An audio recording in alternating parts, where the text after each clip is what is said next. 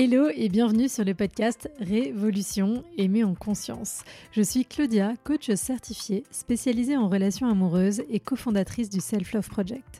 Mon ambition, c'est de vous aider à révolutionner votre vie amoureuse en faisant évoluer votre rapport à vous-même pour des relations en conscience. J'accompagne aujourd'hui principalement des femmes célibataires au travers de mon coaching rencontre. Et pendant des années, j'ai moi aussi fait face à des difficultés dans ma vie amoureuse. Rêver du coup de foudre, n'être attiré que par des hommes indisponibles, ne pas oser poser mes limites, fuir le conflit. Tous ces différents points, je les ai pris à bras le corps pour avancer vers plus de maturité affective et surtout des relations plus douces et satisfaisantes. Je ne crois pas en la fatalité et surtout pas en amour, et je pense que les relations se construisent et ne sont ni le fruit de la chance ni du destin. Il nous manque juste parfois les bons outils et compétences pour arriver dans une zone de sécurité et de sérénité. Ce sont justement ces outils pour reprendre le pouvoir sur votre vie amoureuse que je souhaite vous transmettre au travers de ce podcast, que vous soyez en post-rupture, à la recherche de l'amour ou déjà en relation. Vous pouvez aussi me retrouver sur Instagram sur selfofprojectfr, tout attaché, pour encore plus de contenu. Et n'hésitez pas à mettre 5 étoiles si ce podcast vous a plu. Dans ce tout premier épisode invité de la saison 6, j'accueille Margot, sexothérapeute, pour une discussion vraiment passionnante, à la fois sur son discours personnel, mais sur son expertise professionnelle. Sincèrement, moi, ça m'a euh, évoqué plein de choses, ça m'a fait me poser plein de questions et je pense que euh, vous aussi, ça va vous faire du bien, surtout si vous avez peut-être des difficultés, des problématiques, des blocages euh, liés à, la sphère sexuelle, à votre sexualité. vraiment, c'était top. On a parlé de désir, on a parlé d'écouter son désir, d'oser dire non, d'oser dire ce qu'on veut ou ce qu'on ne veut pas, mais surtout ce qu'on veut à sa partenaire ou à son partenaire. On a parlé de vaginisme, on a parlé de comment communiquer à l'autre sur les sujets liés à la sexualité. C'était génial, un premier épisode expert au top. Voilà, c'est hyper complet et j'espère que ça vous donnera beaucoup de clés pour débloquer ce qui est compliqué pour vous à ce niveau-là. Je sais que c'est un sujet en plus qui n'est pas toujours facile à aborder euh, euh, avec son entourage ou déjà avec soi-même, de reconnaître qu'on peut avoir des difficultés là-dessus. Mais comme toujours, évidemment, il n'y a pas de honte à avoir et il y a des personnes qui existent pour vous aider. Et voilà, j'espère que ça vous donnera un premier kick pour avancer par rapport à tout ça. Voilà, vous pouvez retrouver Margot euh, sur son Instagram. Toutes les informations sont dans la description de ce podcast. Et surtout, je vous souhaite une très bonne écoute. Bonjour Margot. Bonjour. Comment vas-tu? Bien aujourd'hui, contente d'être là. Super. Est-ce que tu peux te présenter, nous dire un peu qui tu es, ce que tu fais dans la vie, s'il te plaît? Bien sûr. Alors, je fais plein de choses différentes. Euh, je suis sexothérapeute. Je reçois des hommes, des femmes pour les accompagner dans la redécouverte de la joie dans l'intime. Après, je suis écrivain. J'écris plusieurs livres, dont l'intelligence euh, intime. Puis j'en ai aussi d'autres pour les ados, pour les enfants. J'interviens aussi auprès des adolescents, mais surtout aujourd'hui, je fais de la formation de professionnels. Donc je forme euh, des gens qui vont intervenir auprès des adolescents et je forme aussi des gens qui sont déjà thérapeutes pour accompagner sur les sujets de la sexualité. Donc je fais plein de choses en fait. ok, effectivement, tu dois être bien occupée. Ça, c'est sûr. Euh, bah tiens, j'ai la question qui me vient, je te la pose tout de suite. Euh, c'est quoi la différence entre un sexothérapeute et un sexologue? Un sexologue, c'est un médecin. Un sexothérapeute, c'est plus l'approche euh, d'accompagnement, de thérapie. Il n'y a pas du tout les mêmes régulations. Sexologue, c'est un médecin ou un psychiatre ou potentiellement psychologue qui va avoir juste fait une spécialité euh, sexologie. Ça a plus tendance à être orienté sur les dysfonctions sexuelles et comment y réparer d'une certaine manière. Mmh. Alors que pour moi, l'approche thérapeutique, c'est plus de se dire, OK, il y a quelque chose qui ne va pas qu'est-ce qu'on a envie de vivre à la place, comment est-ce qu'on se construit, qu'est-ce qui se passe? Euh, en tout cas, moi, dans mon approche, je ne peux pas parler pour tous les sexothérapeutes ni tous les sexologues, mais moi, dans mon approche, euh, tu entendras jamais de dysfonction sexuelle euh, dans mon cabinet. Hmm. Parce que c'est pas cette vision-là que j'ai des choses. C'est pour moi un regard beaucoup plus humain, beaucoup plus où on arrête de médicaliser les trucs, de dire ça c'est une dysfonction, ça c'est normal, pas normal il faut corriger ça, prendre tel ou tel médoc. Non, moi, c'est beaucoup plus connecté aux émotions, aux sentiments, aux sensations, aux désirs. Ok, super, merci pour cette explication. Et alors du coup, on va commencer avec la première question, qui est la question traditionnelle. Est-ce que tu peux nous raconter ton premier baiser et où ton premier je t'aime? Euh, Ouais, avec plaisir. Je vais vous raconter mon premier baiser. Je m'en souviens très très bien. Euh, j'avais, je crois, 12 ans. Et euh, c'était euh, la première fois que j'avais un rendez-vous avec un garçon. On était en Gilles, Aix-en-Provence, là où j'ai grandi. On était sur la, la, grande place de la Rotonde et je me souviens, c'était, on était contre un arrêt de bus. Lui, il était adossé à l'arrêt de bus et moi, j'étais face à lui. Et je me souviens que j'avais le cœur qui battait à 2000 à l'heure. Il... il a mis ses bras autour de moi, il m'a un peu tiré vers lui. Nos lèvres se sont touchées, j'ai senti un électrochoc dans tout mon corps. Et là, mes jambes, je les sentais plus. J'avais vraiment, mais et je pense que j'ai jamais eu depuis aussi intensément cette sensation-là. Mais mes jambes étaient du coton, du coup, je me suis appuyée contre lui. Heureusement qu'il y avait l'arrêt de bus derrière et que c'était genre j'ai fait passer genre c'était romantique, mais en fait c'était vraiment, je sentais plus mes jambes. J'avais tellement de choses qui se passaient en moi. Et je me souviens de cette sensation de. Tu sais, comme quand dans un avion il y a des turbulences et il y a ton ventre qui fait wouh Ça a fait ça. Et je me suis dit, merde, je crois que je vais lui vomir dessus. et en même temps, c'était génial, c'était exaltant. Ça ça m'a complètement euh, bouleversé ce premier baiser. Ok. Et alors, du coup, est-ce que l'histoire, elle s'est continuée avec euh, cette personne? Euh, Alors, après, la, la fois d'après, je crois qu'on s'est rencontrés. Je suis allée chez lui et euh, on a regardé un film. Et puis après, il a essayé qu'on se touche un peu, qu'on se déshabille. Et moi, j'étais très curieuse. Du coup, j'ai dézippé son pantalon.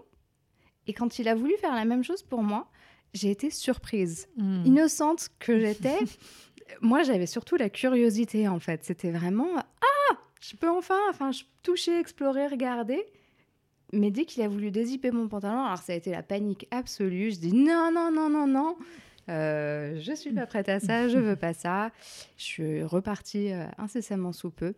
Et deux ou trois jours après, il m'a envoyé un texto en me disant Tu sais, mon furet est mort, tout a changé entre nous, on ne peut plus se voir. Ah, C'est intéressant comme message de rupture. Je sais pas si ça marche après 12-13 ans, mais c'était original. C'est ça. Et tu l'as vécu comment, toi, à ce moment-là? Pas très bien. Pas très bien. Pas très bien. Et, et je me souviens de, de pas mal d'angoisse euh, autour de ça. Et de- en fait, c'était vraiment juste cette surprise-là. Hmm. Euh, autant je savais ce qu'était le sexe et ce qui pouvait se passer, autant ça m'avait pas effleuré que c'était ça. Et après, Mm. ça m'a un peu tourné dans la tête. Hmm. Mais bon, après, ça m'a pas empêché de me construire. euh, et en l'occurrence, il a pas insisté sur quoi que ce soit. Il a respecté mon nom et, Mm. et, euh, bon, il a pas voulu continuer. C'est ok.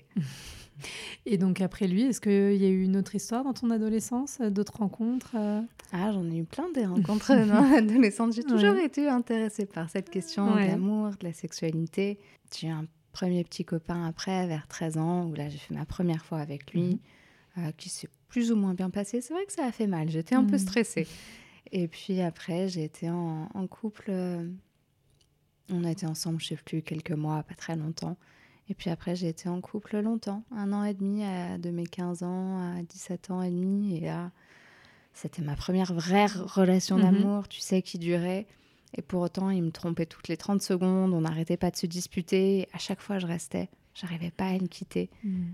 Puis il avait plein de problèmes dans sa famille, dans tout ça. Je voulais aider, du coup. euh, Enfin bref, ça a pas été une, ça a été une relation dont ça a été dur de se remettre. Ouais. Et c'est toi qui as fini par partir ou c'est lui qui. En fait, j'ai changé de pays. Je suis- Efficace. je suis partie à 17 ans faire mes études aux Pays-Bas. Il y avait un peu le projet qui vienne avec moi au début. On Mhm. était même allés ensemble pour explorer. Et en fait, quand on est revenu des Pays-Bas pour euh, explorer, on n'en a juste plus jamais parlé de lui Mhm. venir avec moi. Et au moment de partir, c'était juste bon bah, bon bah j'y vais maintenant. Se séparer, c'était dur. La relation que j'ai eue après lui avec un homme rencontré aux Pays-Bas, j'ai fait la même chose pour le quitter. Cette fois, je suis partie en Californie. Et t'étais resté combien de temps avec lui? Un an et demi aussi. Et cette relation-là, elle était comment? Est-ce qu'on était encore un peu dans ton syndrome de la sauveuse? Alors euh non, là, c'était vraiment une relation euh, beaucoup plus saine. Lui, il était beaucoup plus euh, bien dans ses baskets. Mhm. Il m'a pas trompé. C'était un mec bien. Par Mhm. contre, j'ai bien projeté sur lui, tu sais, tout. J'étais tout le temps un peu contrôlante, paniquée. Qu'est-ce qui va se passer? Est-ce que tu vas me tromper? Hmm. Alors que lui, c'était vraiment un gars bien. Hmm. Euh, donc voilà. Et que, mais c'est intéressant parce que c'est vrai que la question des insécurités qui reviennent dans la Mhm. relation suivante, qui peuvent amener à auto-saboter, des fois. Euh, comment tu as fait pour, euh, bah, pour gérer tout ça? Parce que tu étais encore jeune, je sais pas si Mhm. tu avais du recul sur, sur ces choses. On en parlait beaucoup. Ok. On en parlait et puis euh, clairement, j'ai pas eu assez de recul. Mmh. Euh, maintenant, je m'en rends mieux compte, mais on en parlait beaucoup. Et après, une fois que je suis allée en Californie, euh, du coup, là, j'ai fait de la thérapie, ça m'a beaucoup aidé. Mmh. Du coup, lui, le pauvre, s'en est un peu pris plein la gueule, les autres d'après moi. c'est bien, tu as eu cette démarche-là. C'est ça.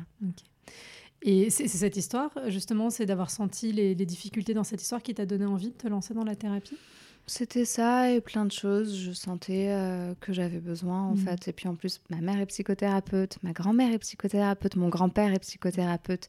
J'ai quand même grandi aussi dans ce mmh. bain-là, donc pour moi, ça faisait. Enfin, c'était pas la première fois que je mmh. voyais un thérapeute, euh, ni que j'avais cette démarche-là.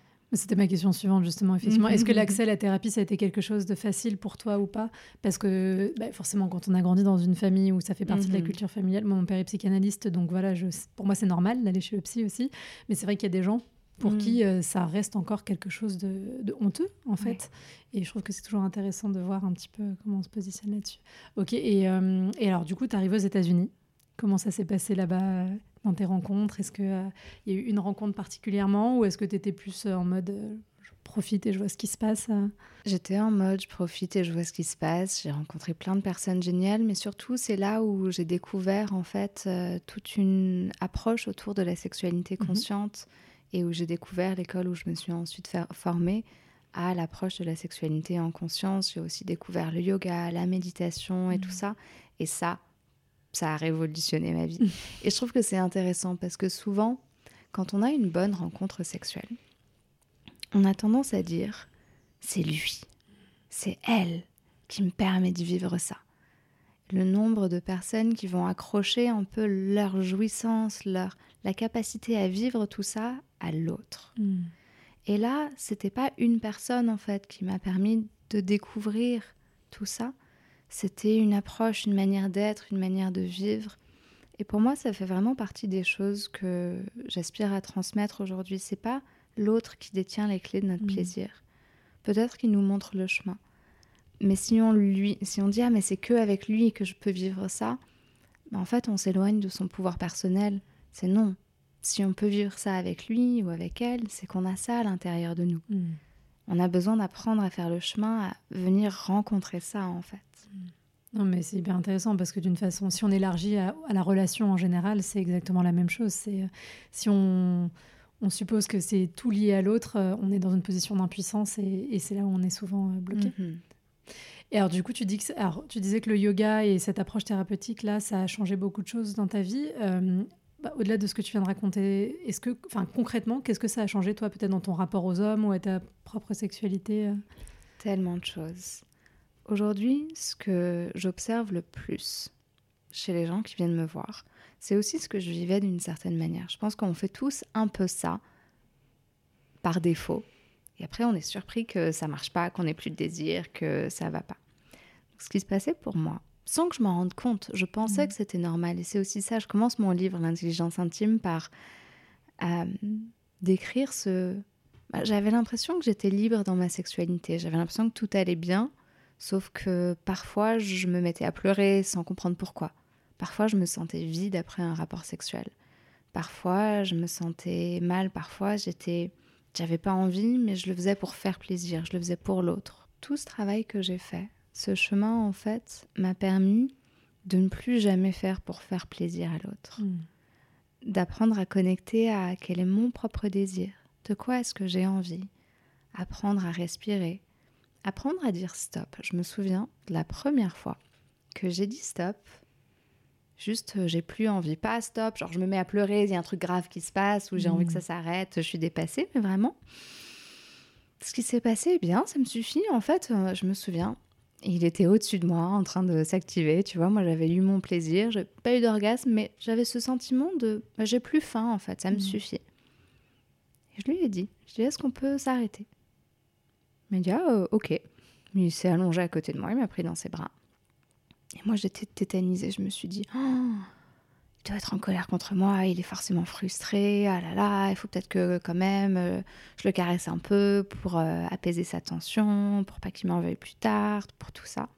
Et au bout d'un moment, donc moi, j'étais aspirée dans mes pensées. Et là, je me rends compte qu'il est en train de ronfler.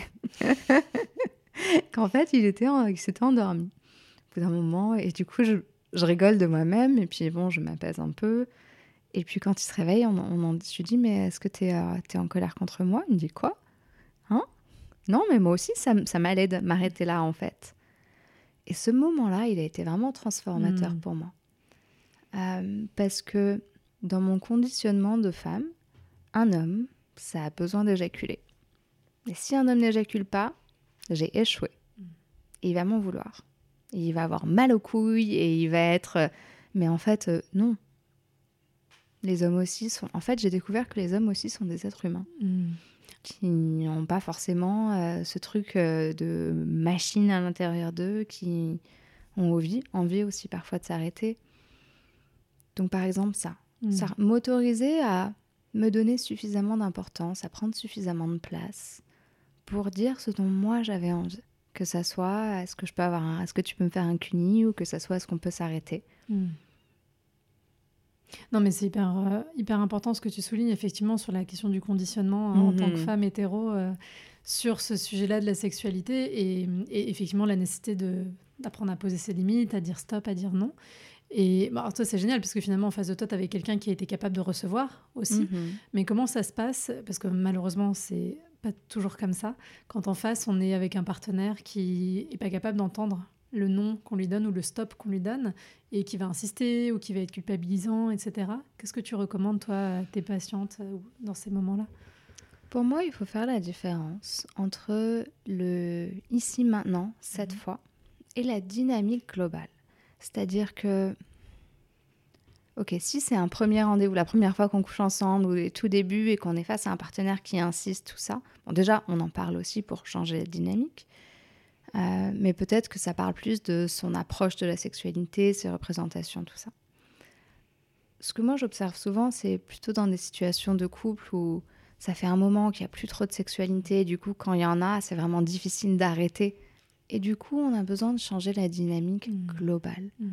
C'est-à-dire que pouvoir poser le fait... En fait, je fais tout un travail sur les règles du jeu. Mmh.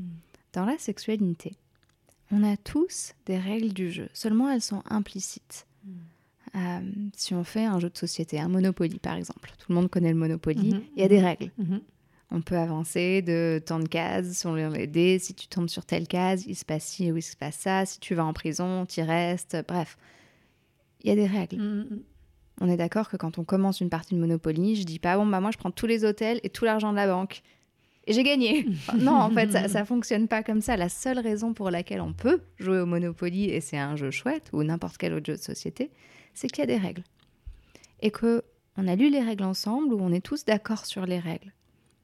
Dans la sexualité, il y a aussi des règles, mais elles sont implicites. On les dit jamais. Hmm. Les règles, c'est, euh, par exemple, euh, si j'enlève ton t-shirt, t'enlèves le mien. Si je touche ton pénis, je suis obligée de le faire jouir si on, se... on commence la pénétration, il faut le finir. S'il se passe ci, il va se passer ça. Il y a tout un ensemble de règles auxquelles on sait tous les deux plus ou moins qu'elles sont là, mais on n'en parle pas. Mm. Et du coup, on crée des attentes. Et c'est vrai que si on a commencé à... On a appuyé sur la touche play, on a enclenché le script sexuel, ça crée des attentes chez l'autre. Et c'est vrai que ça peut être difficile sur le moment. Bah, si l'autre dit stop, ok, on a cette frustration. Alors ça veut en aucun cas dire que ça justifie de forcer l'autre. Et je trouve qu'on a besoin de prendre la situation à l'envers et d'apprendre à communiquer plus dès le début. Et ça, c'est pas que quand on est euh, en couple, c'est aussi bah, dans les moments où on se découvre, on se rencontre. Mmh. Parce que l'autre qui va insister, c'est naviguer, tout ça, c'est aussi bah, finalement oui, il y a une part qui cherche la satisfaction sexuelle, mais aussi une part qui cherche le contact, en fait. Mm. C'est j'ai envie vraiment d'être avec toi, j'ai envie d'être en toi, viens, on fait l'amour, ça va être bon. Enfin, il y a une partie qui cherche le contact. Mm. Et c'est toujours plus chouette si on peut expliciter nos désirs, nos attentes. Mm. Une chose que vraiment moi, donc ça fait 9 ans que je reçois des couples, des célibataires euh, de tous les âges, de toutes les configurations, enfin vraiment, j'ai l'impression d'avoir vu une large palette de. J'ai travaillé avec des ados et je crois que la personne la plus âgée que j'ai reçue avait 84 ans. Et donc voilà, j'ai vu plein de situations différentes. Mais ce qui revient à chaque fois, c'est vraiment une grande empathie envers les hommes. Et ça m'a forcé à réécrire ma représentation des hommes, où tous les hommes veulent juste tirer leur coup et euh, euh, veulent pas qu'on leur dise ce qu'on veut et veulent faire à leur idée. En fait, non, je, le plus souvent, le plus souvent, c'est drôle, parce que le plus souvent, c'est des femmes qui viennent me voir d'abord et après elles viennent avec leur partenaire. Mhm. Et en général, elles me disent Ah, mais non, je pourrais jamais lui dire, il va se vexer, il va mal le prendre, il est connecté qu'à son plaisir, il fait pour lui, blablabla. C'est un prédateur, je le vois avec ses, yeux de prédateur, euh, et je suis qu'un bout de viande à ses yeux. Puis après, la semaine d'après, ils sont deux, et j'ai le partenaire qui est là, il est en mode Mais mais j'ai l'impression d'avoir tout essayé, mais moi je veux seulement la rendre heureuse, je sais plus quoi faire, je suis désespérée, j'ai tout essayé, euh, mais si seulement elle me disait ce qu'elle veut. Hmm. Et ça peut être difficile à imaginer, vous qui nous écoutez, que oui, votre partenaire se ressent, ressent peut-être ça et que les hommes que vous allez rencontrer ressentent aussi ça. Parce que c'est pas ça qu'on a appris aux hommes à exprimer. Hmm. C'est-à-dire qu'un homme qui a l'impression de, qui demande peut avoir l'impression qu'il sait pas quoi faire. Alors ça, c'est tabou. Mm. Mais finalement, c'est... Ils ont envie de savoir quoi faire. Ils ont mm. envie qu'on leur dise. Et en tant que femme, je pense que notre responsabilité pour créer la sexualité que nous avons envie de vivre, c'est de dire ce qu'on veut. Mm. Et dire ce qu'on veut, c'est pas dire ce qu'on veut pas. Ça, c'est une différence euh, très importante parce que la plupart du temps, quand je pose la question à quelqu'un, est-ce que vous dites ce dont vous avez envie alors, soit la réponse c'est non, soit c'est oui, oui, bien sûr. Dis, ok, donnez-moi un exemple de euh, comment vous dites. Ah bah je lui dis euh, que euh, j'aime pas quand il me touche les seins comme ça, que je voudrais qu'il fasse plus doucement, que ça soit plus tendre et puis que ça m'énerve quand il vient derrière moi quand je suis en train de faire la vaisselle. Je dis ok mais donc là vous avez pas dit ce que vous voulez en fait. On a tendance à dire ce qu'on veut pas. Hmm. Ou alors dire ce qu'on veut mais de manière très abstraite. Hmm. Si là, par exemple, à l'instant, je te dis, j'ai vraiment besoin de me sentir en sécurité. Hmm. C'est un peu large. C'est un peu large. Genre toi, là, si je te fais cette demande, tu vas faire quoi pour que je me sente en bah, sécurité bah, Tu ne sais pas, Bien sûr. en fait. Mhm. Et donc, soit tu me demandes ce que ça veut dire pour moi, ce dont j'ai besoin, soit tu tentes un truc. Hmm. Donc imagine là, tu tentes un truc, euh, je sais pas, tu viens me faire un câlin, je sais pas, et moi je suis, moi, je suis en mode wow, wow, wow, c'est pas ça que je voulais. Et c'est le problème avec ces mots-là. J'ai envie hmm. d'amour, j'ai envie de tendresse, j'ai envie de sécurité, j'ai envie que tu prennes soin de moi, j'ai envie de me sentir aimée, j'ai envie de douceur.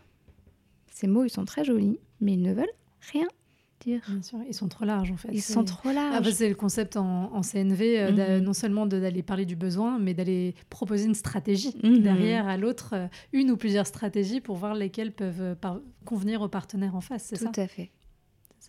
Du coup, euh, c'est ça, c'est à chaque fois, c'est on peut exprimer le besoin, mais derrière, on essaye d'aller euh, à la maille la plus fine pour proposer quelque chose que l'autre puisse se positionner euh, en face. C'est ça. Hmm. Donc voilà, tout, tout ce chemin pour moi, c'est ça en fait, c'est retrouver, se connecter à son désir à soi, hmm. apprendre à l'exprimer. Et là, on peut enfin se rejoindre. Hmm.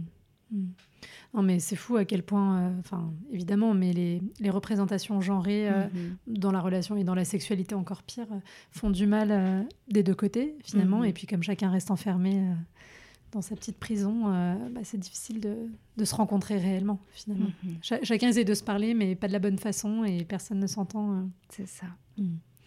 Et alors, toi, qu'est-ce qui a fait si on reprend un peu ton histoire, que tu as voulu devenir sexothérapeute Parce que c'est, de la thérapie, mais c'est très spécifique. Euh, est-ce que c'est lié justement à ta curiosité que tu, dont tu parlais tout à l'heure, que tu as toujours eue? Est-ce qu'il y a eu autre ah. chose? C'est pas vraiment que j'ai voulu devenir sexothérapeute. D'ailleurs, euh, j'ai toujours dit quand j'étais ado que je serais jamais psy. C'était sûr et certain. et en fait, juste quand j'ai découvert tout ça en Californie, c'était tellement une évidence. Hmm. En fait, j'ai eu l'impression que il y a un monde qui s'ouvrait devant moi. Et à la base, je me suis inscrite à cette formation, même pas dans, avec le projet de devenir thérapeute, mais vraiment parce que c'était euh, tellement une révolution pour moi. Hmm. Euh, une révolution dans mon corps, dans la manière dont je me sentais. Je me sentais enfin à ma place, je me sentais vraiment en vie. Je découvrais des sensations dont j'étais, je, je, ne soupçonnais pas que mon corps était capable. J'ai j'avais beaucoup de problèmes dans le dos depuis de mes 9 à 19 ans globalement. J'avais mal dans le bas du dos constamment. C'était vraiment assez euh, incapacitant. Et là, j'ouvrais toute cette zone de mon corps et j'avais plus mal. Mm. C'était la révolution. Mm. Et du coup, bah, j'ai continué sur ce chemin, je me suis formée, j'ai expérimenté, j'ai vécu d'abord pour moi. Mm. Et ce qui se passait, c'est que c'était tellement génial que j'arrêtais pas d'en parler autour de moi. et du coup, les gens voulaient approfondir. Et, et j'avais plaisir à ça. Mm. Et de fil en aiguille, en fait, je me suis mis à vraiment exercer, pas seulement dans le cadre de ma formation, mais parce que c'était la seule chose qui m'intéressait à... Enfin, pas la seule chose, mais c'est ce qui m'animait le plus. Mm. Et j'ai vraiment reconnu un besoin en face de moi. Et j'ai tellement de reconnaissance. Parce que je ne sais pas si, si j'avais pas eu ces expériences-là, si j'aurais eu ce déclic. Et peut-être que je me serais retrouvée aussi à nouveau ma... Enfin, j'aurais continué en fait à faire pour faire plaisir à l'autre. Je me serais éloignée de mon propre désir. Mm. Petit à petit, j'aurais perdu mon désir. Et je serais passée à côté de la sexualité, mais surtout de moi-même en fait, d'une certaine manière. Et donc j'ai tellement de reconnaissance d'avoir eu ces expériences-là, que j'ai qu'une envie, c'est de les transmettre et que tout le monde ait ces expériences-là. Mm. Ok, donc tu es aux États-Unis, tu rencontres euh, donc, cette méthodologie, tu te mets au yoga, tu transformes ton rapport à ton corps, à ton désir, à ta sexualité au global. Mhm. Est-ce que là-bas, tu as une relation qui est plus marquante, plus... Enfin, elles sont toutes marquantes, hein, mais Alors, en elle tout a cas, été très marquante parce que j'ai été mariée, euh, Ok. donc je me suis mariée. Et on s'est mariés aussi avec ce projet de... On était tous les deux en formation Mhm. euh, dans ce programme-là pour Mhm. apprendre à devenir sexothérapeute. Et on s'est lancé dans une expérience de couple. Le but, c'était vraiment genre, on était amis à la base et on s'est dit, mais et si on se mettait ensemble et que vraiment on faisait l'expérience de comment est-ce qu'on construit de l'intimité? Mm. Comment est-ce qu'on construit un couple? Et on s'est mariés. Ok. Alors qu'à l'époque, il n'y avait pas forcément de sentiments amoureux, c'était un- une amitié très forte? Ok. Et enfin, oui et non, il y avait du désir, un sentiment. Enfin, il y avait un peu de tout, mais c'était vraiment cette idée de. On a envie d'apprendre, en fait, et on a Mm. envie de le faire ensemble. Ok, super Donc, on s'est intéressant. mariés, on a été mariés cinq ans. Et puis, au bout d'un moment, après, on, est, on a beaucoup bougé. Enfin, on a tous les deux exercé là-bas aux États-Unis pendant quelques années, à San Francisco, puis à New York. Et puis, au bout d'un moment, on est revenu en, en Europe. Mhm. Moi, je voulais vivre en France. Et puis, en plus, mon, mon père a été malade. Il a eu une tumeur au cerveau. Il est décédé. Du coup, je suis restée un an en France pour l'accompagner. Mon Mhm. mari a été là vraiment dans ces moments-là et ça a été magnifique. Mais on sentait que. Puis on s'était jamais mariés. En fait, c'est drôle. On s'était pas mariés avec l'idée qu'on allait passer notre vie ensemble. on s'était mariés vraiment en, en mode on, on a envie de grandir ensemble. Et du coup, à un moment, euh, on est redevenus plus amis finalement qu'ensemble. Mhm. Et on s'est séparés aujourd'hui. Bah là, je suis en mai d'ailleurs de cette de l'année dernière, je suis allée à son mariage où il s'est marié euh, avec une de mes amies d'ailleurs, euh, enfin ancienne amie du coup. Enfin, pas ancienne amie du coup, mais parce que ça faisait un moment qu'on n'était plus trop en contact de parents, on s'était éloignés, mais je suis heureuse pour eux. Je suis allée à leur mariage et on est toujours amis aujourd'hui, donc on s'est séparés vraiment avec beaucoup d'amour. Mm. Et alors, du coup, je suis curieuse de, de voir où, toi, dans ton expérience, tu vois, où se situe un peu la frontière, justement, entre euh, cette construction d'une intimité amoureuse, on va dire, et cette relation amicale, et qu'est-ce qui fait que ça a fonctionné, puis après, ça a plus fonctionné. euh, comment tu comment as analysé tout ça a posteriori? C'est pas que ça a plus fonctionné, c'est qu'on avait envie de choses différentes. Moi, j'avais envie de vivre en France, ma famille en France. Mm. Lui, il parlait pas le français. Sa famille aux États-Unis. Mm. On avait, on aurait pu continuer, mais on a, on a senti qu'on avait tous les deux obtenu ce dont on avait besoin de cette relation-là, en fait. Donc c'était pas, je l'ai pas vécu comme un échec. C'était plus un, bah, ok, en fait, cette boucle-là, elle s'est finie. On pourrait repartir dans une autre boucle, mais là, ça nous suffit. Pour moi, l'intimité, le désir, la sexualité, c'est des choses qui se créent. Euh, parfois, elles sont là dès le début, mais pour moi, si c'est là dès le début, Mhm. mais qu'on fait rien pour continuer de le créer, c'est un peu comme acheter une fleur, une, fleur, une plante verte euh, à la jardinerie, le ramener chez soi, le mettre en haut de l'étagère, là où on peut le voir, mais où, euh, voilà. Puis tu l'arroses pas. Et au bout d'un moment, ça meurt. Et tu te dis, ah, je vais la ramener au magasin, elle est morte. Il faut que je change de plante. En fait, non, tu l'arroses et elle repart. Ah, tu la rempotes et elle repart. Enfin, il y a besoin de cultiver tout ça. Bah, juste ce matin d'ailleurs, euh, j'avais un couple dans mon cabinet qui qui ça. Ils sont ensemble depuis 10 ans. Et depuis le début, ils ont été très amis, très proches, mais même sexuellement, il n'y avait pas forcément ce truc-là. Mais il y avait tellement d'autres choses qui fonctionnaient bien. Mais aujourd'hui, ça devient un peu problématique. Il n'y a pas du tout de sexualité et ils avaient envie de se reconnecter. Mm. Et du coup, ce dont on s'est rendu compte, c'est que, comme dans beaucoup de situations, au début, elle, elle le faisait pour lui faire plaisir. Mhm. Elle n'a jamais été très connectée à son désir à elle. Ni l'un ni l'autre n'est très connecté à ses sensations, à ce qu'il, elle ressent dans son corps. Et il y a beaucoup de cette dynamique d'obligation qui s'est mise en Mhm. place. Très rapidement, en fait. Dès le début, souvent dans les débuts de relation, ce qui nous pousse aussi à faire l'amour, c'est j'ai envie de plaire. Mm. Je pense à une autre euh, personne que j'accompagne qui me disait, ça fait un an qu'on est ensemble et euh, dans les huit premiers mois de notre enfin dans les quelques premiers mois de notre relation, euh, j'avais envie de tout faire avec lui. J'avais envie de tout faire pour le faire plaisir. Dès qu'il proposait quelque chose, ça me faisait oui en fait, mais parce que j'avais envie d'être aimée, j'avais envie de sentir son désir pour moi, j'avais envie de tout ça. Et au bout d'à peu près huit mois, j'ai commencé à m'éloigner. J'en avais marre de dire oui à tout. Et j'avais plus envie. Et là, elle venait me voir un an, au bout d'un an, du coup. Mais c'est ça, c'est exactement ce mécanisme-là, en fait. À aucun moment, elle, elle proposait des choses. À aucun moment, c'était vraiment elle Hmm. pour elle. C'était quoi Elle n'avait pas de pourquoi pour elle, en fait, de la sexualité. Mm. Et du coup, c'était compliqué. euh, Enfin, du coup, bah, petit à petit, son désir à elle s'est effacé. Mm. Et c'est la même chose pour euh, bah, ce couple que j'ai vu ce matin. C'est à partir du moment où on met notre attention sur l'autre, bah, on a moins d'attention sur ce que nous on veut. Et c'est normal. Mm. C'est comme ça que ça fonctionne. Donc si vous êtes en début de couple ou que vous cherchez ou que vous avez envie de vous mettre en couple, mon invitation c'est à vous poser la question, moi, de quoi est-ce que j'ai envie? Qu'est-ce que j'ai envie de vivre? Dans le couple, mais dans la sexualité aussi.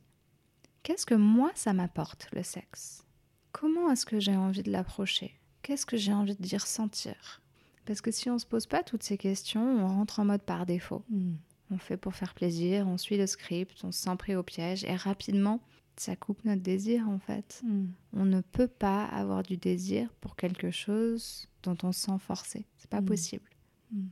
Oui, puis en plus, j'imagine que se poser trop de questions par rapport à l'autre, ça enferme un peu dans sa tête. Et quand on est dans sa tête, on n'est pas dans son corps. Du coup, on peut pas, pas être connecté à nos émotions. hein, dans Et puis quand on se pose les questions, c'est probablement qu'on ne pose pas les Tout questions. à fait. Donc bien posez vrai. les questions plutôt que de vous poser les questions. Bah, surtout quand il s'agit de savoir ce qu'il y a dans la tête de l'autre, c'est clair que ça. les réponses sont pas dans la vôtre. hein. Ça, il y a pas de. Et alors, je, je reviens sur cette notion de construction du désir. C'est un sujet qui est hyper intéressant parce que. Euh, donc moi, j'accompagne beaucoup de femmes qui sont, qui sont célibataires et donc il y a cette question de la rencontre. Alors il y a beaucoup, tu sais, cette idée de l'étincelle, du coup de Mhm. foudre que moi j'essaye de déconstruire encore et encore. Et Et alors, elles arrivent à se mettre d'accord avec l'idée de non, on peut pas savoir au bout de cinq minutes si c'est l'homme ou la femme de notre vie. Mais leur contre-objection, parce qu'il en faut toujours quand on a des croyances, ça va être toujours oui, mais euh, il faut quand même qu'il y ait de l'attirance. Ou oui, mais il faut bien que la personne, elle m'attire, etc. Qu'est-ce que toi, tu répondrais, euh, tu vois, à ce genre de choses? Alors, oui, il y a une partie d'attirance. Il y en a, il y a des personnes qui correspondent à nos critères, à nos attentes, et du coup, c'est là, c'est facile. Euh, par exemple, mon mari, mon ex-mari, en l'occurrence, il correspondait pas tout à fait à mes critères. Euh, J'étais pas euh, attirée par lui de cette manière. Le sexe que j'ai eu avec lui était juste incroyable. Pas au début, hein. au début, c'était pas fantastique d'ailleurs. Euh, au début, c'était pas fantastique, mais on s'est construit ensemble. Et avec lui, j'ai vraiment appris à faire l'amour d'une manière qui soit exaltante. Et une chose que j'observe beaucoup, c'est que quand on n'ose pas dire ce qu'on veut, on se renferme un peu sur soi. Et je pense que ce qui crée l'alchimie, c'est que on peut se retrouver avec quelqu'un, on se sent compris, il y a ce Mhm. fluide qui passe. Et oui, il y a certaines personnes qui vont avoir un peu une approche similaire à la nôtre, et donc ça va être plus facile. Et en même temps, le, parallèle que j'aime bien faire, c'est imagine, deux personnes se rencontrent, et elle, elle est euh, française, et lui, il est euh, italien. Et ni l'un ni l'autre ne parle la langue de l'autre, ni l'un ni l'autre ne parle anglais, ils parlent vraiment que leur langue à eux. L'italien, c'est un peu proche du français, on pourrait presque imaginer, disons, euh, russe, pour que ça soit vraiment bien différent, on n'y comprend rien de ce que l'autre raconte. Mais il y a ce sentiment de un peu d'attirance, où il peut se passer quelque chose. En tout cas, cette personne m'interpelle. J'ai deux options. Si je suis la française ou le russe. Soit, bah, je dis non, mais on pourra jamais se comprendre, en fait, euh, ça sert à rien. Soit j'apprends l'anglais ou le russe, en fait, Mhm. ou les deux.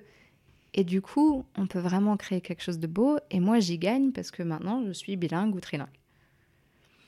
Et c'est un peu la même chose, en Mhm. fait. C'est-à-dire que si l'autre parle un langage sexuel différent du nôtre, je ne crois pas à l'idée de l'incompatibilité sexuelle.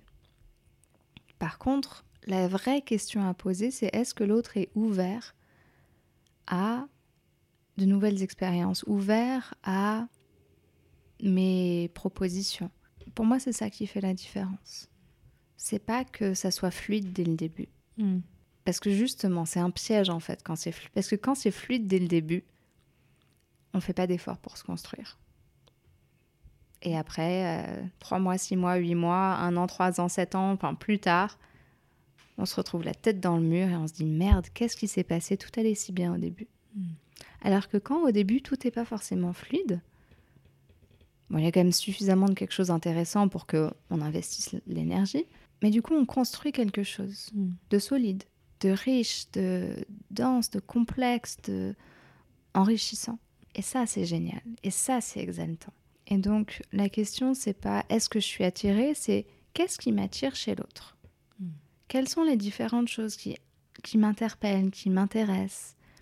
Et est-ce que j'ai envie de cultiver ça? Mm. Et après, quand je fais des propositions, euh, c'est moi quand j'étais célibataire et que j'ai rencontré euh, des hommes, c'était un de mes critères. C'était pas forcément qu'il y ait ce truc qui fascine tout de suite, mais c'était quand je fais une proposition, qu'est-ce qui se passe? Mm.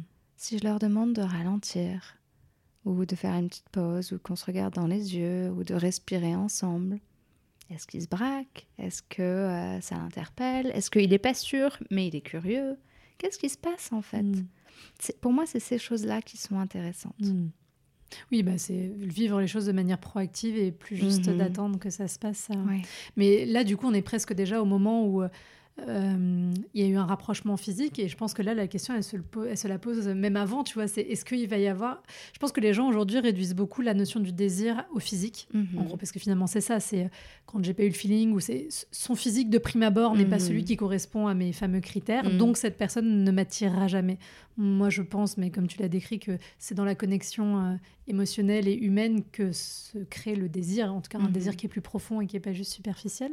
Mais je trouve que les gens ont du mal à, à comprendre que finalement le désir, il est beaucoup dans la tête plus que dans le physique. Je sais pas. Enfin, dans la tête, dans l'émotion, tu vois, et dans le ressenti que dans juste une image euh, sur papier glacé, quoi. Je pense que on- il y a aussi plein de choses qu'on s'autorise ou qu'on s'autorise pas. Parce que peut-être qu'en effet, son physique ne nous autorise pas. Je me souviens d'une fois où je, j'étais dans un, un cours de danse et je dansais avec un mec avec une barbe, mais genre une barbe dégueulasse, tu vois. Mais genre le mec, mais vraiment qui m'attirait pas. Enfin, physiquement horrible. Par contre, son odeur, oh, c'était un truc de fou. J'en mouillais juste en le sentir. Enfin, c'était vraiment, et c'est rare, enfin, je suis très sensible de l'odeur, mais il avait une odeur physique qui était juste. euh, oh. Mais il y avait une partie de mon cerveau qui disait non, mais jamais avec un mec comme ça, c'est pas Mhm. possible en fait. Mais pourtant, mon corps était excité. Mm. Bon, il y avait suffisamment de proximité physique pour que je puisse sentir son odeur. C'est vrai qu'on ne met pas forcément son nez dans les selles du premier venu. Là, en, en l'occurrence, on était proches, mais ah, parce qu'on dansait ensemble. Mais il y avait vraiment ce truc de... Je sentais la dualité entre ce que mon cerveau m'autorisait à Mm. ressentir et ce que mon corps ressentait vraiment. Parfois, il y a un peu de ça aussi. C'est-à-dire que oui, on a ces critères et ces critères, ils sont restrictifs en fait.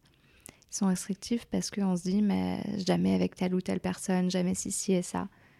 Et finalement, on pourrait être surprise de vivre des choses assez incroyables avec des personnes qu'on n'aurait pas surpris. Mm. Et bon, après, on n'est pas non plus obligé de se forcer à trouver de l'attirance là où euh, il n'y en a pas. Mais c'est vrai que c'est intéressant d'apprendre en fait à ressentir le Mm. contact de l'autre, qu'est-ce que l'autre m'amène, qu'est-ce qui s'y passe. Mm. Et puis aussi après de se poser certaines questions. Euh, parce que par exemple, si on est attiré euh, par un profil un peu plus bad boy ou par quelque chose comme ça, c'est qu'est-ce que ça, qu'est-ce qui fait qu'on est attiré par telle ou telle chose? Qu'est-ce qui se passe en nous? Et est-ce que c'est ça qu'on a envie de continuer à alimenter en nous? Bien sûr. Qu'est-ce qu'on projette finalement sur cette personne au travers de ces attributs-là? C'est ça. Une autre question qui est plus spécifique, mais comme ça touche beaucoup de femmes que, que j'accompagne, euh, qui ont des problèmes de, vaginisme, qui sont finalement assez répandus. Je ne sais pas quelles sont les statistiques euh, sur ces problématiques-là, euh, parce qu'on se sent très seul en général quand on a des problèmes de vaginisme. Mais finalement, j'ai l'impression que ça touche quand même beaucoup de femmes. Ça touche beaucoup de femmes. il me semble que le chiffre, c'est 10% de la population, enfin 10% des femmes. Mmh. après, j'ai un doute parce que je suis vraiment nulle en chiffres s'ils ne sont pas sous mes yeux. Mais c'est vrai que ça touche mm. beaucoup de femmes. Mm. Et du coup, bah forcément, euh, c'est quelque chose qui pour elles devient bloquant dans leur sexualité. Et j'en ai certaines qui euh, ont jamais osé aller dans la relation à l'autre parce qu'en en fait, elles ont peur, bah, forcément, elles ont peur d'avoir mal ou elles savent que ça, ça, va bloquer à un moment donné. Et comme elles ont du mal à poser leurs limites ou à exprimer ces choses-là, en fait, elles se retrouvent prises dans un cercle vicieux parce qu'évidemment, moins on se donne l'opportunité de rencontrer des gens qui viennent nous ouvrir et puis bah, plus on est bloqué et voilà, c'est coincé. Du coup, alors, comment ça se passe euh, Enfin, déjà, quel conseil tu donnerais à ces femmes, tout simplement, pour, euh, pour commencer? Pour moi, le vaginisme, c'est le corps qui prend le relais de la bouche. Quand on ne peut pas dire non hmm. avec ces mots, le corps prend le relais. Mais ça, ça s'applique euh, au vaginisme, ça s'applique au cystite à répétition, aux mycoses, à tout ça. C'est pas la seule raison. Après, il y a des réactions en chaîne qui se mettent en place et le corps s'habitue à certaines choses, s'il y a un dérèglement. Bref. Mais c'est une manière pour le corps de dire non, ça me convient pas. Mm. Euh, souvent, on parle de vaginisme primaire et secondaire. Il me dérange ce terme-là, vaginisme primaire. Ça veut dire sans rien qui se passe. Mm. Euh, d'un coup, pour aucune raison, il y a cette contraction involontaire du périnée qui empêche toute pénétration. Je pense que souvent c'est lié à un trauma, mm. euh, sexuel ou pas d'ailleurs. dans l'enfance, euh, ou au moment des découvertes de la sexualité, il y a quelque chose qui fait que cette zone-là du corps est douloureuse. Je pense que c'est pas pour rien. Après, il y a certaines situations où il y a une hypertonicité du périnée, où il y a quelque chose qui se passe, mais c'est. Je pense que les situations où c'est purement biologique, physiologique, mmh. mécanique, euh, sont peut-être, euh, je sais pas, 5% du temps, 1% du temps, enfin, un peu comme le problème de panne d'érection. Mmh. Euh, en fait, si tous les, hommes qui avaient des pannes d'érection, c'était juste. Non, disons, disons l'inverse. Si tous les hommes, par exemple, qui prennent du Viagra, c'est parce qu'ils ont vraiment un problème biologique, hmm. il n'y aurait pas beaucoup de monde qui prend du Viagra. Mais on a tendance à rendre problématique certaines choses et du coup, je poserais la question de à quoi votre corps dit non? Et comment est-ce qu'on pourrait trouver des manières de dire non avec la bouche, avec nos mots et de construire notre rapport à la sexualité d'une manière qui soit juste pour nous? Mhm. Euh, donc parfois il y a un trauma à guérir.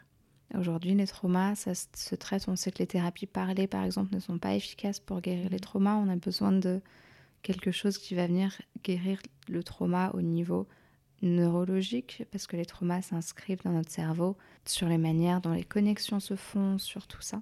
Donc il y a toute cette partie-là. Et puis il y a aussi une construction de la sexualité. C'est-à-dire que justement, si on ne peut pas poser nos limites, ben, à un moment, notre sexe va prendre le relais. Hmm. Et donc, c'est euh, apprendre à construire ça ensemble, à pouvoir dire oui, à pouvoir dire non, à pouvoir dire... Et au-delà de dire oui ou non, dire ce dont on a besoin.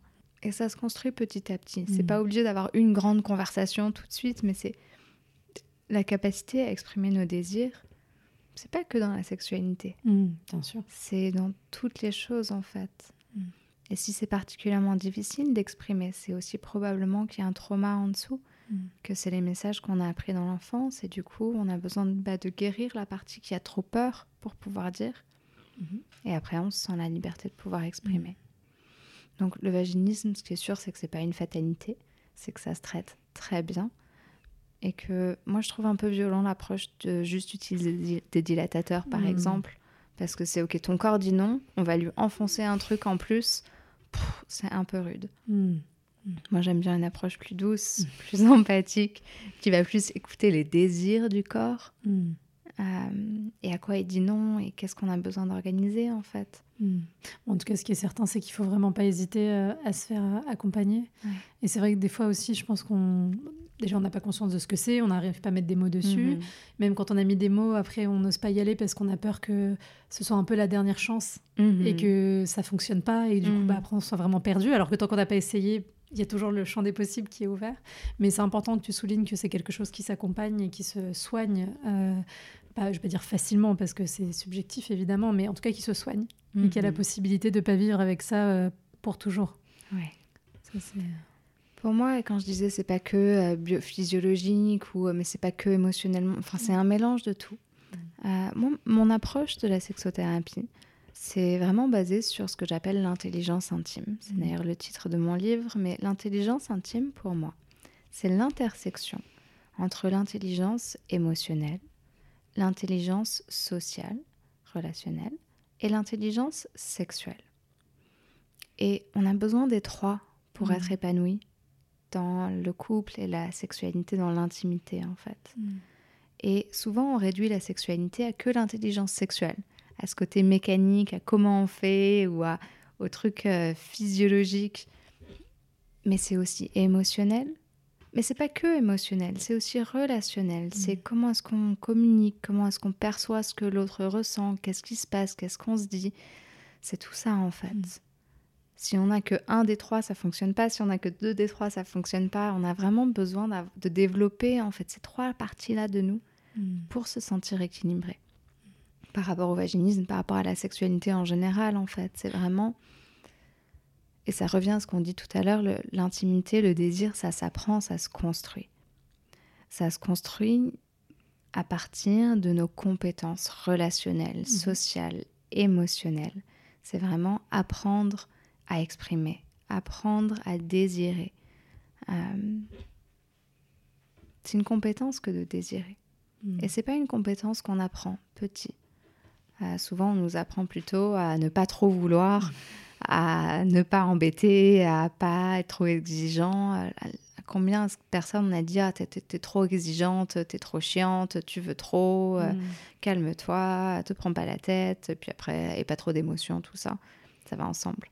Mais euh, c'est une compétence que de désirer, que de continuer à désirer. Mm. De toute façon, les compétences relationnelles sont globalement assez peu transmises. Euh, on est mhm. tous en difficulté, tous et toutes en difficulté là-dessus. Mais le mot compétence est hyper important parce que ça veut dire que ça s'apprend. Mhm. Et que c'est pas qu'il y a des gens qui sont nés avec ça et il y a des, jeunes, des gens qui sont naissants et puis bah, tant pis pour eux. Euh, voilà, Mais c'est sûr que peut-être que pour certaines personnes, la courbe d'apprentissage ou, l'effort entre guillemets à fournir euh, est plus important. Mais ça, c'est l'injustice et l'inéquité euh, de la vie par nature. Mais voilà, il faut pas perdre euh, espoir et il faut y aller euh, dans cette connaissance de soi qui est hyper importante. Et alors, du coup, je vais te poser une question. je sais pas si c'est une bonne question, mais il y, a beaucoup de gens qui. Ah non, je vais revenir sur un autre truc avant. Par rapport à ce que tu disais là sur les trois dimensions de la sexualité, je trouve que c'est hyper important parce que j'ai l'impression qu'aujourd'hui, on a beaucoup réduit justement le sexe à que du sexe, mm-hmm. à quelque chose bah, de très mécanique, de purement physique. Et moi, je sais que personnellement, c'est quelque chose qui m'a toujours euh, euh, dérangé parce que du coup, j'avais l'impression de ne pas être normal de considérer que c'était pas que du sexe et que c'était pas que mécanique et que moi, j'ai un rapport qui fait que j'ai besoin d'être euh, dans le relationnel avec la mhm. personne pour pouvoir entrer là-dedans. Et est-ce que du coup, tu penses. en même temps, il y a beaucoup de libération, ce qui est génial parce qu'on parle beaucoup, il y a beaucoup de comptes sur Instagram, beaucoup de contenu qui se mhm. crée. Mais est-ce que tu as l'impression que d'un autre côté, justement, ça ça en vient à oublier les deux autres piliers dont tu parlais pour se concentrer uniquement sur le pilier euh, intelligence sexuelle pure. Ouais, tout à fait. Aujourd'hui, si tu tapes euh, sur Internet ou tu regardes un peu sur Instagram, en général, il y a une liste de conseils hmm. pour avoir une sexualité épanouie et raviver la flamme. Et c'est tout le temps les mêmes conseils. Les conseils, c'est essayer de nouvelles positions, essayer telle ou telle technique, euh, changer de lieu pour faire l'amour, partir en week-end, essayer des sextoys, essayer de la lingerie, dormir nu. Essayer des aphrodisiaques. Maintenant, il y a plein de gummies, de thé, de machin bah, pour euh, raviver le désir. Donc, en gros, c'est que des trucs extérieurs, en mhm. fait, à nous. C'est que des choses, euh, soit objets, soit techniques, soit tout ça. Elle m'agace, cette liste. Mais elle m'agace, cette liste. Il n'y en a pas une que je recommanderais, en fait. Euh, parce que c'est pas ça la sexualité. Hmm. La sexualité, c'est pas quelque chose qu'on fait, c'est quelque chose qu'on vit. Hmm. Et on a besoin vraiment d'apprendre à, se reconnecter à ça Mm. et à arrêter d'essayer de chercher à l'extérieur de nous des choses pour vivre parce que la sexualité on le vit à l'intérieur de nous c'est ce qu'on ressent c'est ce qu'on vit et donc construire tout ça c'est vraiment pouvoir établir ce dont on a envie et donc ça, me, ça me ramène à nouveau à la question que je posais tout à l'heure qu'est-ce que j'ai envie de vivre Mm. et communiquer ça à vos partenaires dès le début en fait Et tu penses que cet aspect-là, aujourd'hui, prend plus, plus de place parce que c'est plus facile, entre guillemets, justement parce que c'est à l'extérieur et que ça ne demande pas euh, d'aller se regarder soi et d'aller euh, s'introspecter? C'est plus facile et en même temps, ça l'est moins parce que. C'est-à-dire que. Imagine, t'es une femme aujourd'hui, t'as pas trop de désir, tu te sens un peu bloquée dans la sexualité. C'est pas facile Mm. de d'un coup euh, se mettre en lingerie et se mettre en levrette. Enfin, c'est. Il y a un truc qui est juste pas intègre à l'intérieur. Tu te dis Mhm. non, mais attends, déjà, j'ai pas envie de sexe, ou je me sens un peu bloquée par rapport à la sexualité, j'ai des peurs. Et là, Internet est en train de me dire que il faut que j'en fasse encore plus, alors que déjà, les trucs simples, ça me fait peur, ça me bloque, ça me crée de l'angoisse. C'est pas facile, Mhm. en fait. Mais du coup, on répète cette liste comme parce qu'on a l'impression qu'il y a que ça, en fait. Mm. Mais ça crée encore plus d'angoisse finalement, parce qu'on a l'impression que, ok, si tout le monde euh, se met d'accord que c'est ça la liste, c'est ça Mm. qu'il faut faire, et que moi j'arrive pas à faire ça, bah du coup je suis vraiment un échec, je suis vraiment nulle, je suis pas à la hauteur, aucun homme va jamais pouvoir me désirer, va pouvoir m'aimer, enfin ça crée encore plus de complexes en fait, Mm. d'une certaine manière. C'est pas des approches qui vont être sécurisantes. Après, c'est vrai que c'est, ça peut être difficile de venir apprendre à se connecter, mais c'est aussi pour ça que c'est pas un chemin qu'on a besoin de faire seul. Mm.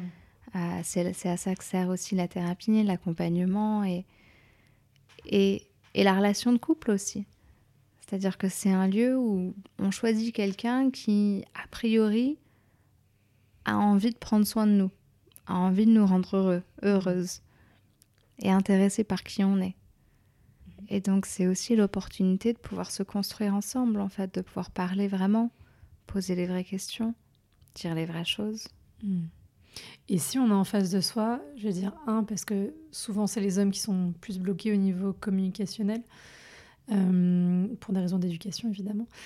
Et si on a un partenaire avec qui on essaye de parler de ça, mais qui n'est vraiment pas réceptif, euh, et enfin, tu vois, ça fait déjà six mois, un an, deux ans qu'on est en relation, on n'a pas osé, on essaye, et c'est toujours le mur, il se referme, je sais pas, il fait la gueule, ce genre de truc un peu classique. Mhm. Comment est-ce qu'on fait pour euh, sauter par-dessus le mur? Enfin, Est-ce que ça Bah, en- ma première question, c'est comment est-ce que on essaye de communiquer? Comme ce que je disais tout à l'heure, c'est-à-dire que euh, chérie, ça me va pas la manière dont on approche l'amour, le sexe, j'en ai marre que tu fasses comme ci, comme ça, je voudrais qu'on fasse différemment, euh, ça serait vraiment bien qu'on fasse différemment dans notre sexualité. Ouais, je comprends que ça, blague, ça braque. Mhm. Par contre, dis-moi si je me trompe, mais c'est quand même assez difficile de se braquer, de se mettre en colère ou de dire non si notre partenaire nous dit mon amour, j'ai vraiment envie d'apprendre à me connecter plus à mon plaisir et j'ai envie d'apprendre à t'exprimer plus ce que je veux parce que je me sens que voilà, je suis un petit peu bloquée là-dessus et j'ai envie de vivre de plus de plaisir avec toi, j'ai envie d'apprendre à toucher pour mon propre plaisir. Est-ce que tu serais OK d'expérimenter ça avec moi? Toujours parler de soi d'abord Bah, plutôt que de l'autre. euh, Parler ça- de soi et parler de ce, dont- ce qu'on a envie de Bien vivre sûr. en fait. Euh, la métaphore que j'utilise toujours, c'est quand on monte dans un taxi, on lui dit pas ne m'amenez pas à la gare de Lyon. on lui dit où on veut aller. Mm. Et nos partenaires, bah, parfois ils se braquent, pas parce qu'ils veulent pas expérimenter avec nous, mais parce qu'ils se sentent démunis, Mm. parce qu'ils se sentent nuls, parce qu'ils ont l'impression d'être en échec, Mm. parce qu'ils se sentent rejetés, parce qu'ils se sentent euh, blessés de ce rejet, de pas savoir comment faire. Et donc, si on leur donne pas les ressources pour nous rendre heureuses, bah forcément ils se sentent nuls en fait. Mm. Mais ça nous ferait la même chose. Bien sûr. Est-ce que tu penses que les hommes, ils arrivent à exprimer ces choses-là ou pas? De, Mais de, de la bonne façon, entre guillemets, pas d'une façon qui soit liée à, à une forme un peu toxique de, de sexualité. euh? C'est toujours dur de faire des généralisations, mais je pense que dans notre société, c'est plus encouragé pour les hommes de dire ce qu'ils veulent. Mm. Euh, C'est-à-dire que un homme peut plus facilement demander une fellation Mhm. qu'une femme demander un cuni. Mm. Alors moi, je, je me suis retrouvée plein de fois dans des situations où des mecs m'ont demandé une fellation et moi, j'ai pas été foutue de demander un cuni alors que j'en avais envie. Pourtant, lui venait de me le demander. Hmm. Et donc, aujourd'hui, maintenant, je sais demander ce dont j'ai envie. Mais il y a aussi ça, en fait. Combien de femmes avaient envie d'un cuni et l'ont pas demandé Hmm. en disant Ah, ça va l'embêter s'il le fait pas de lui-même, c'est qu'il en a pas envie. Ou alors il va le faire, mais ça veut sentir que ça qu'il kiffe pas, du coup moi je vais pas kiffer non plus, mais du coup lui va sentir que je kiffe pas non plus, du coup il va pas kiffer, enfin bref c'est le cercle vicieux. Combien de femmes ça va le déranger, euh, je vais, il va penser que je suis trop exigeante, ou tout Mm. ça, et du coup demande pas. Hmm. Alors qu'un mec, c'est bah, tu, tu peux me faire une euh, petite fellation, ça me ferait du bien, un petit. euh, Enfin voilà. Ou alors sans les mots, mais en faisant comprendre. En général, les mecs sont assez doués pour nous faire comprendre ce qu'ils veulent.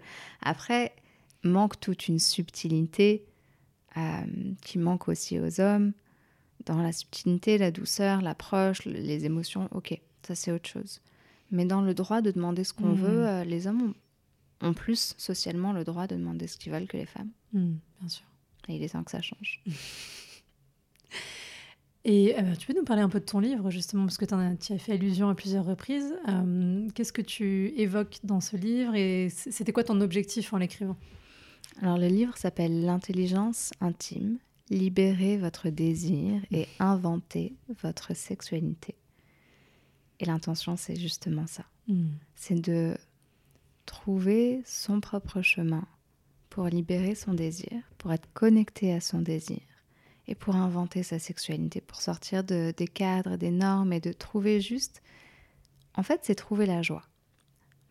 C'est vraiment trouver la joie. Euh, trouver son pourquoi. Pourquoi est-ce que je fais l'amour? Qu'est-ce qui serait juste pour moi?